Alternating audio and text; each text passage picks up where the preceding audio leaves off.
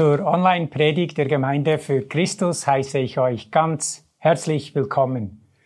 Wir werden gemeinsam eine Geschichte aus dem Lukas-Evangelium, aus dem Leben von Jesus betrachten. Jesus war auf dem Weg nach Jerusalem. Es war seine letzte Reise. Und er wusste, was ihn dort erwartete. Ein brutaler Tod am Kreuz. Und trotzdem ging er diesen Weg, weil er wusste, dass er der einzige Weg war, um uns Menschen mit Gott zu versöhnen. Er gab sein Leben für uns hin, damit wir durch den Glauben ewiges Leben erhalten. Wir lesen aus dem Lukasevangelium Kapitel 17 die Verse 11 bis 19. Und es begab sich, als er nach Jerusalem wanderte, dass er durch das Gebiet zwischen Samarien und Galiläa zog. Und als er in ein Dorf kam, begegneten ihm zehn aussätzige Männer. Die standen von ferne und erhoben ihre Stimme und sprachen, Jesus, lieber Meister, erbarme dich unser. Und da er sie sah, sprach er zu ihnen, Geht hin und zeigt euch den Priestern. Und es geschah, als sie hingingen, da wurden sie rein.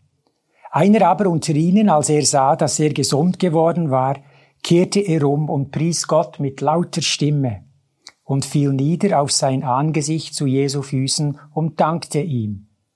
Und das war ein Samariter.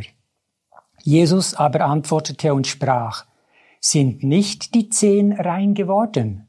Wo sind aber die neun? Hat sich sonst keiner gefunden, der wieder umkehrte, um Gott die Ehre zu geben, als nur dieser Fremde?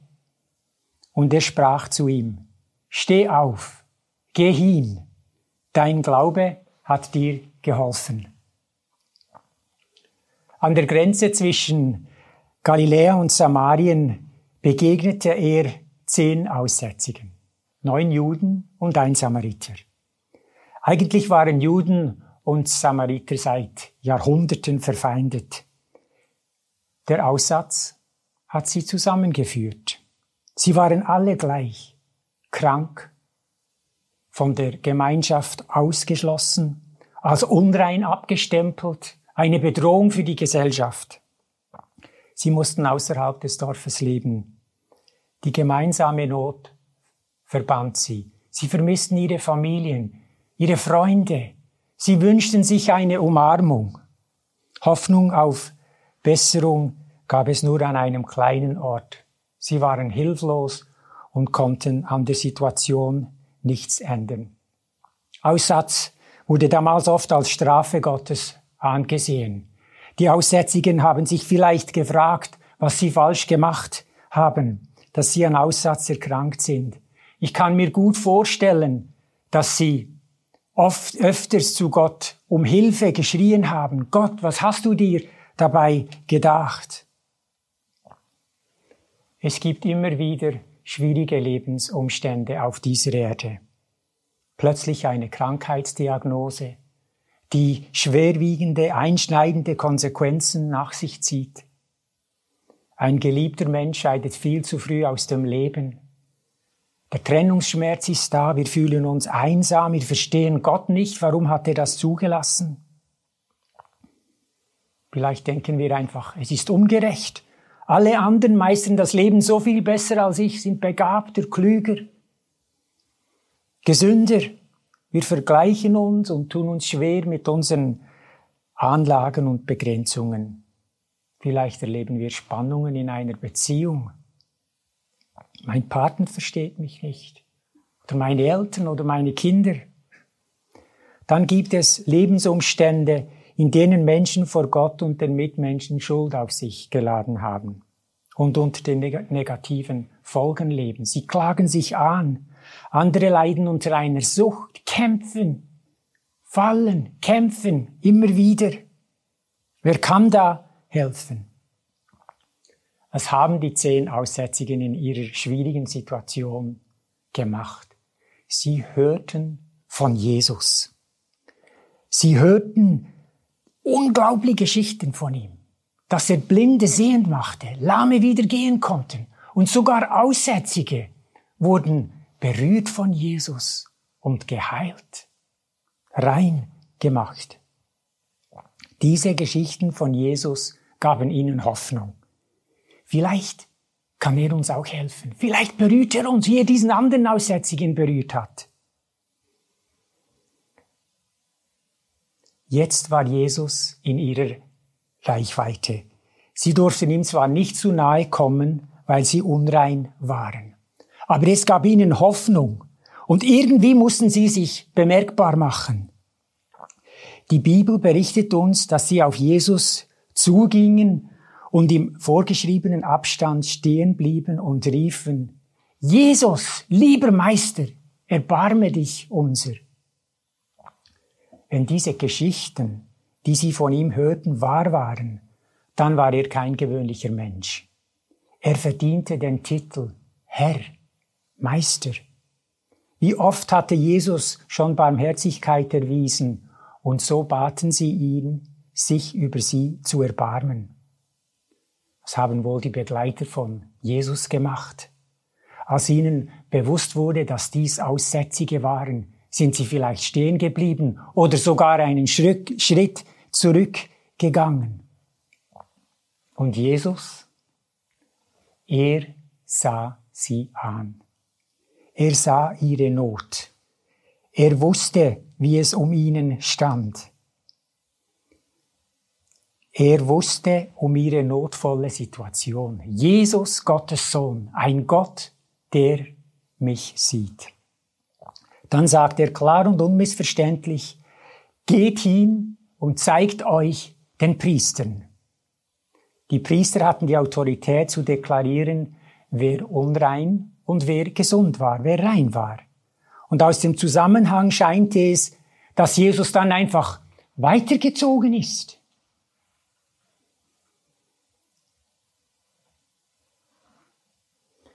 Welche Enttäuschung. Da standen alle zehn. Genauso aussätzig. Genauso unrein. Genauso ausgestoßen. Das bringt doch nichts.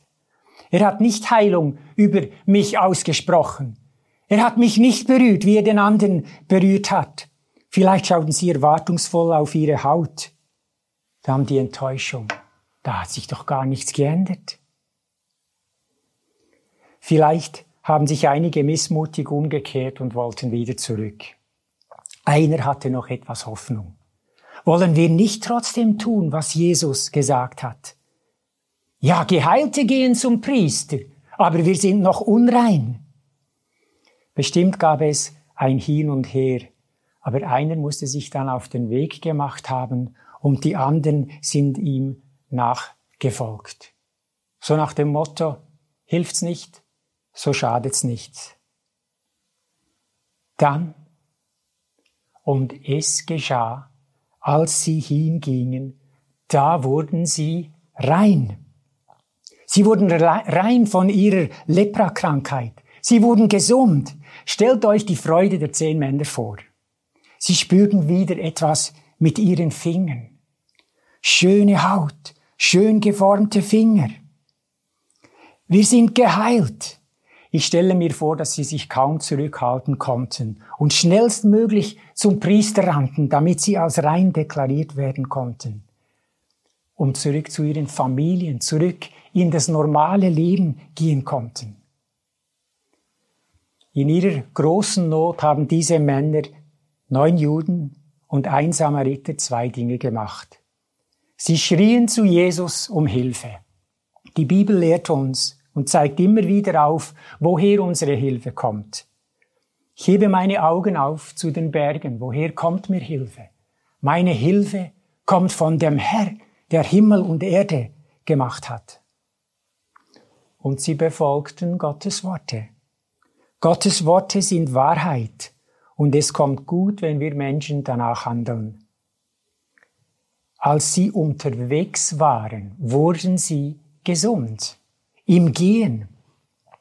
Unsere Vernunft, die von menschlichen Begrenzungen und Möglichkeiten geprägt ist oder auch falsche Erwartungen, Erwartungen an Gott, können uns daran hindern, das zu tun, was Gott in seinem Wort sagt.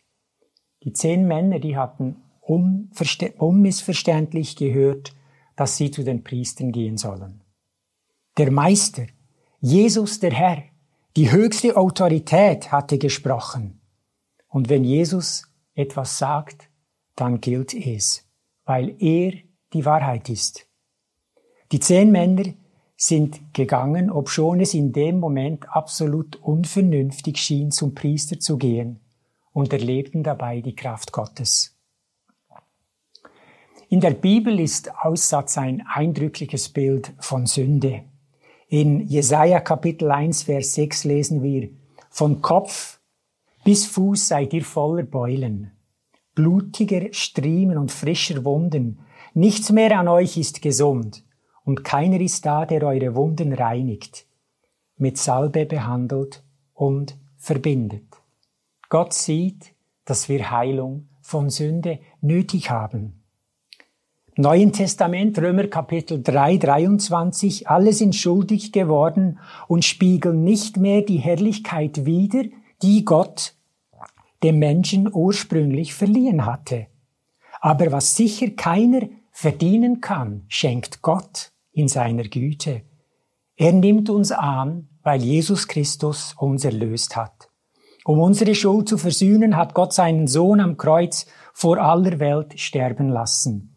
Jesus hat sein Blut für uns vergossen und mit diesem Opfer die Vergebung für alle gewirkt, die daran glauben. Der Weg zur Heilung von der Sünde ist durch den Glauben an Jesus, der am Kreuz für alle Welt gestorben und auferstanden ist. Jesus sieht Menschen, die mit Süchten kämpfen. Eine Sucht kann wie Aussatz sein. Du kämpfst, Du kannst vielleicht etwas verstecken und eine Maske aufsetzen, aber leidest darunter. Gehe zu einem Seelsorger. Sei ehrlich, bekennet also einander eure Sünden und betet füreinander, dass ihr gesund werdet. Des gerechten Gebet vermag viel, wenn es ernstlich ist. Jesus will und kann frei machen. Johannes Kapitel 8, Vers 36. Wenn euch nun der Sohn frei macht, so seid ihr wirklich frei. Ja, du glaubst, du kämpfst. Aber der Aussatz ist noch da, die Sucht. Unsichtbar. Geh den Weg. Manchmal ist biblisch, bildlich gesprochen der Weg zum Priester lange. Bleibe jedoch auf dem Weg. Rechne immer wieder damit. Jesus macht frei. Gott will nicht, dass du dieser Sucht verfallen bist. Er will dir helfen. Glaube den biblischen Wahrheiten. Halte sie vor Augen und du wirst Gottes Hilfe erfahren. Manchmal befreit Jesus sehr eindrücklich von Süchten. In einem Moment. Und manchmal ist es ein langer Weg. Bleibe dran. Gott will, dass wir immer wieder erfahren, wie abhängig wir sind von ihm und nimm auch Hilfe vom Seelsorgen in Anspruch, wenn nötig. Jesus sieht auch schwierige Lebensumstände, die uns zu schaffen machen.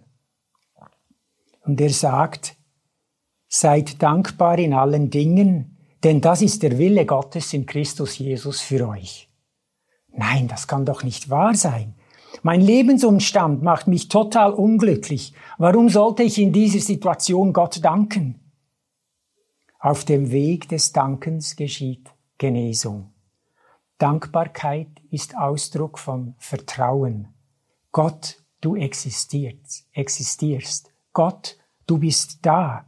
Gott, du meinst es gut mit mir. Du siehst mich.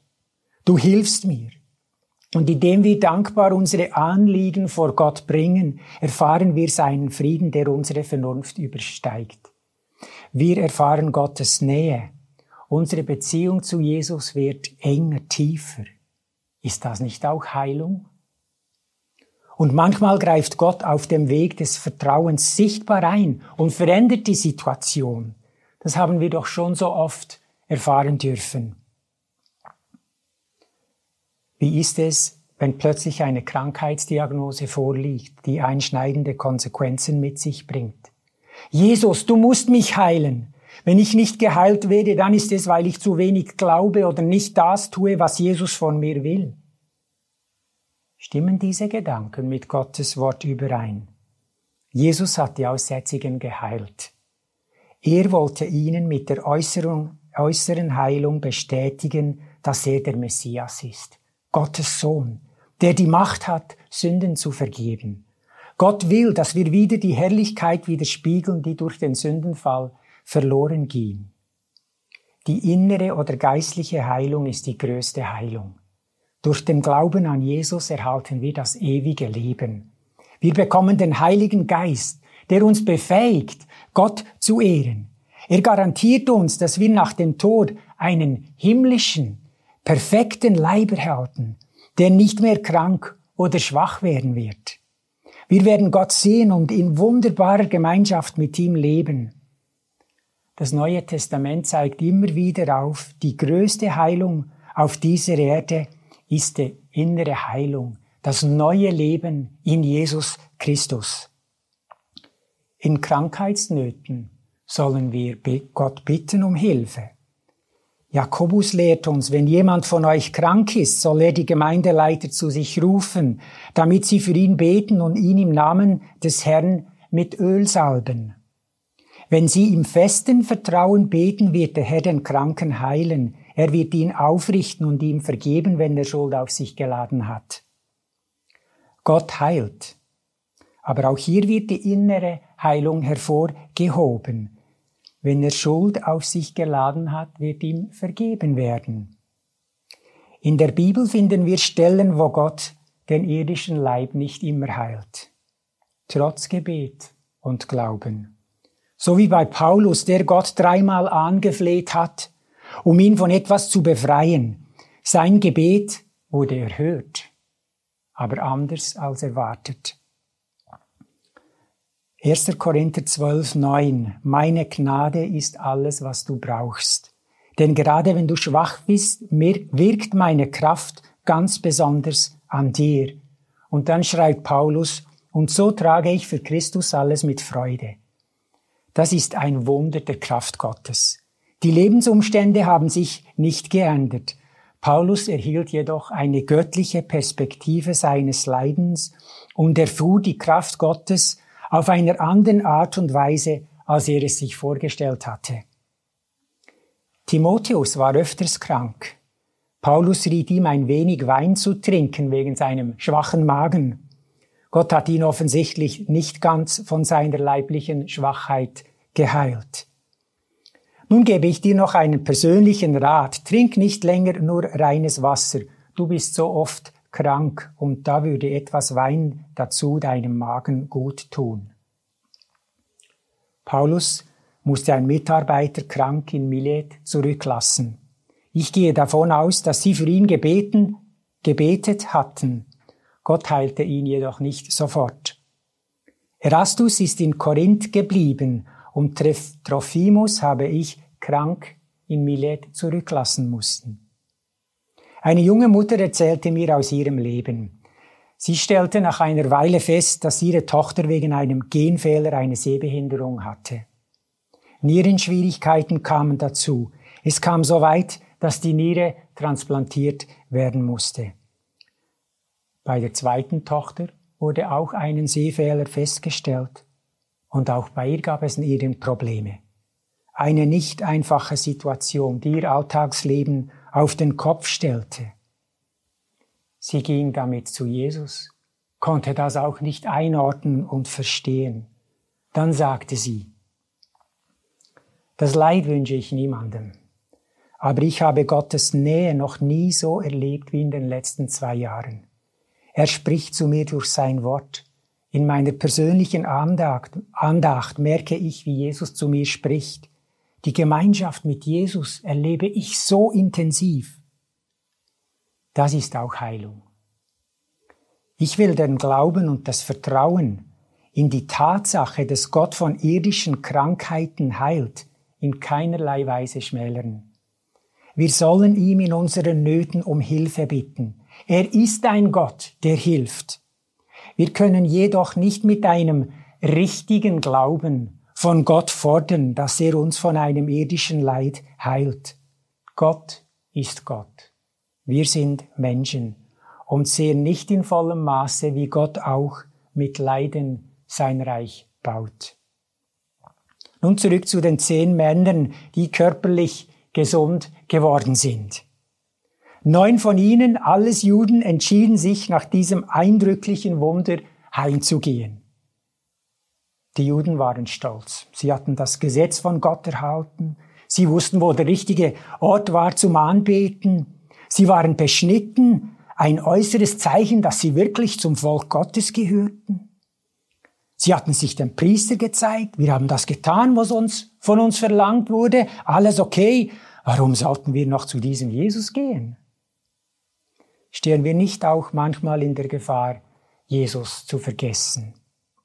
Zu vergessen, was Gott uns Gutes getan hat. Wir haben Gott in einer schwierigen Situation um Hilfe gebeten und er hat uns geholfen. Es geht uns gut, wir sind erfolgreich, in der Schule, im Studium, im Beruf, sind bestens versorgt, alles läuft gut, wir sind aktiv in der Gemeinde, im Musikteam, ich tue, was von mir verlangt wird, alles ist gut, wir genießen das Zusammensein in der Kirche. Und was bedeutet uns Jesus? Der Samariter konnte die Begegnung mit Jesus nicht vergessen. Dieser Jesus hat mir geholfen. Das muss Gottes Sohn sein. Ich muss zu ihm gehen und ihm von ganzem Herzen danken. Der Höhepunkt der Geschichte steht noch bevor. Der Samariter machte sich auf, um zu Jesus zu gehen, obschon keiner der anderen mit ihm ging. Er musste diesem Jesus danken. Er pries Gott mit lauter Stimme, schreibt Lukas. Er schämte sich nicht, egal was die Leute von mir denken. Alle Ehre gehört Gott. Ausdruck echter Dankbarkeit. Das sollen die anderen vernehmen, was Jesus für mich getan hat. Ich, ein Samariter, wurde von Jesus geheilt. Wie geht es uns im Zeugen von Gottes Taten in unserem Alltagsleben? Wir sind nicht alle gleich. In bestimmten Situationen ist es dran, ohne viele Worte den Glauben in der Tat zu leben. Ja, wo Taten lauter sprechen als Worte. Doch haben es wir immer wieder nötig, einander zu, einander zu ermutigen, zu zeugen von der Hilfe Gottes, was er für uns getan hat. Wir haben Angst vor einer Prüfung und beten um Gottes Hilfe. Wow, du hast eine gute Prüfung gemacht. Was sagen wir? Nur Danke oder noch den Zusatz, Danke, ich habe gebetet und Gott hat mir geholfen. Wie oft dürfen wir doch erleben, dass Gott uns hilft und davon wollen wir erzählen, zeugen, ihm die Ehre geben. Der Samariter warf sich zu Jesu Füßen und dankte ihm. Mit seiner Körpersprache zeigte er, Jesus, ich erkenne deine Hoheit, deine Majestät. Jesus, du bist Herr, der Sohn Gottes. Du hast das Verfügungsrecht über mein Leben. Ich gehöre ganz dir. Ausdruck echter Dankbarkeit. Er war so überwältigt von dem, was Jesus für ihn getan hatte. Wem viel vergeben ist, der liebt viel. Zehn Kapitel früher lesen wir, wie eine Frau mit einem unmoralischen Lebenswandel zu Jesus kam. Sie wagte es sogar ins Haus der Pharisäer. Die Frau ging zu Jesus, kniete bei ihm nieder und weinte so sehr, dass seine Füße von ihren Tränen nass wurden. Mit ihrem Haar trocknete sie die Füße, küsste sie und goss Öl darüber. Dann sagt Jesus, Ihre vielen Sünden sind ihr vergeben, und darum hat sie mir so viel Liebe erwiesen. Wem aber wenig vergeben wird, der liebt auch wenig. Wäre es jetzt besser, wenn wir möglichst viel gesündigt oder so richtig abgestürzt wären? In Gottes Augen hatten wir alle Aussatz, krank von Sünde. Der Aussatz ist jedoch nicht bei allen gleich stark fortgeschritten. Aber wir waren alle unrein, verloren. Ich bin in einem gläubigen Elternhaus aufgewachsen und habe mich früh für Jesus entschieden. Die Erkenntnis, wie verloren ich eigentlich war ohne Jesus und wie nötig ich Vergebung habe, habe ich erst später so richtig erkannt. Wenn all das Böse, das ich in meinem Leben getan habe, auf dem Bildschirm zu sehen wäre, würde ich mich zutiefst schämen. Ich erkenne, wie sehr ich Vergebung und Heilung brauche, so wie die Frau, die vor Jesus niederkniete und ihm aus tiefstem Herzen ihre Dankbarkeit und Liebe zeigte. Vielleicht sind wir ein wenig gleichgültig geworden. Ja, es ist ganz normal. Ja, Jesus hat meine Sünden vergeben. Alles ist gut. Ich tue, was von mir verlangt wird. Ich genieße das Zusammensein in der Gemeinde. Das Wichtigste ist jedoch Jesus. Jesus hat uns gerettet.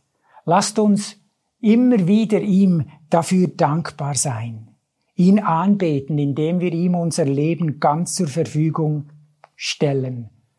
Hingabe ist Ausdruck echter Dankbarkeit. Jesus war traurig, dass nicht alle zehn, die er vom Aussatz geheilt hatte, zu ihm zurückkamen. Enttäuscht fragte er, sind denn nicht alle zehn gesund geworden? Wo sind die anderen neun? Ist es keinem außer diesem Fremden in den Sinn gekommen, zurückzukehren und Gott die Ehre zu geben? Nur einer hatte das Wesentliche begriffen. Er erkannte, Jesus hat mir geholfen. Und als Antwort auf seine Hilfe ehrte er Gott mit seinem Leben. Das ist Ausdruck echter Dankbarkeit. Steh auf. Du kannst gehen. Dein Glaube hat dich gerettet. Der Samariter wurde nicht nur äußerlich geheilt, sondern durch den Glauben an Jesus gerettet.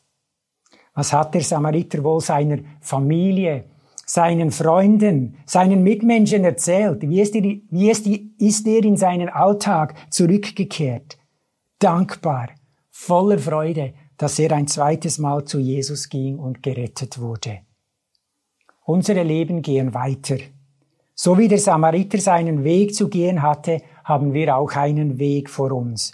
Lasst uns den Samariter zum Vorbild nehmen und echte Dankbarkeit ausdrücken, indem wir Gott mit unserem Leben ehren.